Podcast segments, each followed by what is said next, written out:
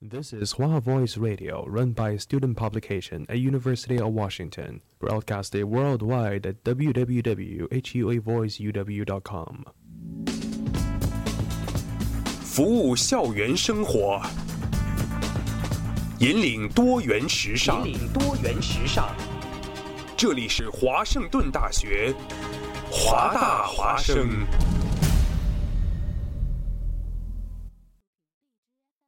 烟雨朦胧，草木常青，西雅图又度过了安稳而平常的一天。暮色渐沉，喧嚣渐息，每一个夜晚，我们都在同一个地方，让声音乘着电波化为雨水，滋润所传达到的每一处土地。听众朋友，晚上好，欢迎收听华大华华声。生过留痕，却永不落脚。因为那道电波所承载的是锋利如现实、飘然如梦想的每一位广播人的信仰。声音在，信仰在，我们在。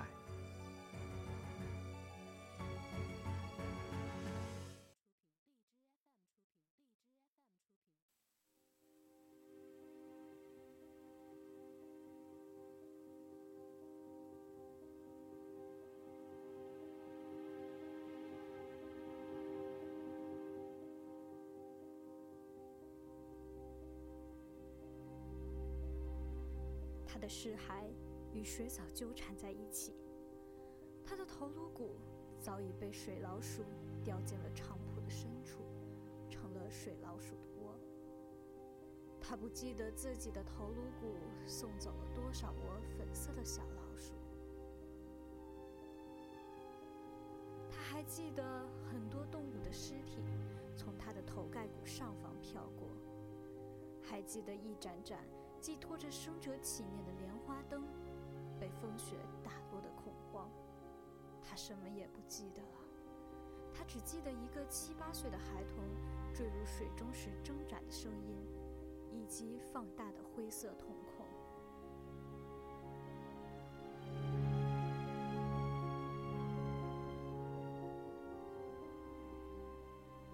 我是主播 Christina，我们的收听方式有荔枝 FM。Broadcast、网易云电台以及 Turn Radio，或在微信公众号“华大华声”后台回复节目的名字 “Mirror 镜像”，扫描二维码即可进入主页收听。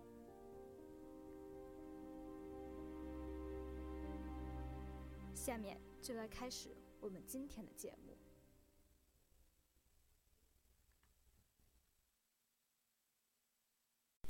一九四七年一月十五日，美国加利福尼亚洛杉矶上午十点左右，住在诺本顿街区中心住宅三十九街的一名叫做贝蒂·博辛格的家庭主妇，带着自己三岁的女儿去鞋匠那里取送修的鞋子。当他们路过诺本顿街区一片茂盛草地的时候，博辛格看到那里躺放着一具残破的人形石膏。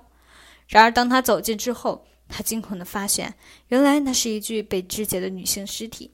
惊慌失措的博辛格夫人立刻用手挡住了自己孩子的眼睛，并带着他一起到就近的警局报案。因为被害人的头发呈放射性向四周扩散，看起来像一朵黑色的花，此而得名“黑色大丽花”。还有一种说法说，被害人生前喜欢穿黑色衣物，于是朋友们给他起了这个绰号。不管怎样，人们后来把这起惊悚离奇的命案叫做“黑色大丽花悬案”。当匆匆赶来的警察到达现场，他们立刻被尸体的惨状惊呆了。死者是个白种女性，身高一米七一左右，生前体重五十一点二公斤，蓝眼睛。经勘查发现，头发原为褐色，黑色为后天所染。她全身赤裸，尸体自肚脐处被拦腰截断，折成两段，面部朝上，双臂上举，肘部弯曲，双腿笔直伸展，分开角度很大。两部尸体被对正摆放，中间相隔约五十厘米。尸体被冲洗得很干净，现场未见血迹。胸部遭严重破坏，嘴角自两边嘴角被切开，伤口直至耳根，形成可怕的小丑笑容。从尸体上的露水痕迹判断，弃尸时间可能为凌晨两点左右。由于发现尸体的时间是早上十点钟，而弃尸时的地点经常有车辆和人群经过，却没有得到目击者报告。因此，警方判断起尸地点并非第一案发现场。进一步的尸检报告显示，尸体有被冷藏过的痕迹，所以死亡时间只能粗略地判断为十三日下午三点至五点之间。死因是因为头部遭到重创，导致颅骨内陷或面部失血过多，还有可能是由于面部失血流入肺部，导致其被呛死。尸体被肚脐处切分为两部分，时间应该在被害人死亡之后，但由于尸体破坏情况太严重，致命伤口过多，所以不排除被害人是被活着切开的。血液基本被放尽，尸体内外全部被用清水清洗过，未找到任何侵犯痕迹。胸口伤口多，主要集中在两个乳房位置，右侧乳房几乎被切掉，其他伤口多为锯齿状割伤，另有多处烟头烫伤。上半身的脏器被塞入胸腔，经解剖，胃内无半消化食物，但是部分残渣显示被害人曾吞食或强迫吞食过大便。双臂有多处淤伤以及骨折，多处手指骨折，红色的指甲油大部分已脱落，还有几个指甲被拔掉。脚踝处有被捆绑的伤痕，痕迹较大，伤口自下而上翻起，被害人很有可能被倒掉，被害人很有可能被倒掉过。总而言之，下半身的脏器丢失较多。从被害人所有的伤口判断，被害人是被用大型砍刀类武器分尸。其死因有多种可能性，但是毫无疑问，他在死前被惨无人道地折磨了三十六至四十八小时。警方在初步调查之后毫无头绪，只能尝试先确定死者身份。他们从尸体上提取了指纹，将其与尸体照片发送到 FBI 总部，并与记录在案的1.04亿个指纹对比。五十六分钟后，FBI 确定这名指纹来自 Santa Barbara 的伊丽莎白·肖特。这一结论同时也得到了照片的对比。伊丽莎白·肖特在很小的时候。她的父亲克莱奥由于自己经营的高尔夫球在大萧条中倒闭，于是伪装成跳河自杀，抛弃了整个家庭，孤身去了加州。后来，克莱奥打电话要求复合，但是被肖特的母亲拒绝。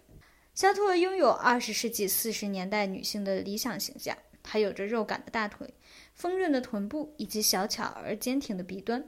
一九四零年，她被送到了美丽的河滨市迈阿密学习。随后，她就辍学去了酒店，开始做服务生。接下来的几年，她漫游在全北的各个角落，沉迷于音乐夜店。直到一九四四年的最后一天，在十二月二十一那天，她遇到了自己的梦中情人——空中少校马特·戈登。少女时代的肖特一直希望自己能嫁一个军人，这次他似乎马上，这次他似乎马上梦想成真。他们一见钟情，之后迅速坠入爱河。在伊丽莎白写给自己母亲的信中，她称戈登少校十分完美，与其他人不同，并称对方已经向她求婚。不过，现实总是残酷的。日本投降后，正当肖特天天盼着戈登上校回国时，他却盼来了一纸阵亡通知书。戈登在一次空难中丧生。肖特此后一蹶不振，并恢复了自己放荡的生活。有人说，肖特喜欢黑色，是因为他要树立一种冷艳的形象，是在模仿自己的偶像。当时的影星迪安娜。从那以后，他开始对黑色展出了一种近乎狂热的爱。黑色的内衣、内裤、外衣、裙子、丝袜、鞋，还有戒指、提包，甚至他把一头的褐色头发都染黑了。失去爱人后，在他生命的最后六个月，他每天徘徊于好莱坞的街头，幻想某天被星探发现，从此走上演艺明星的道路。而晚上则不得不从自己的白日梦中回归现实。由于他的不切实际，使自己一直生活在贫穷线以下。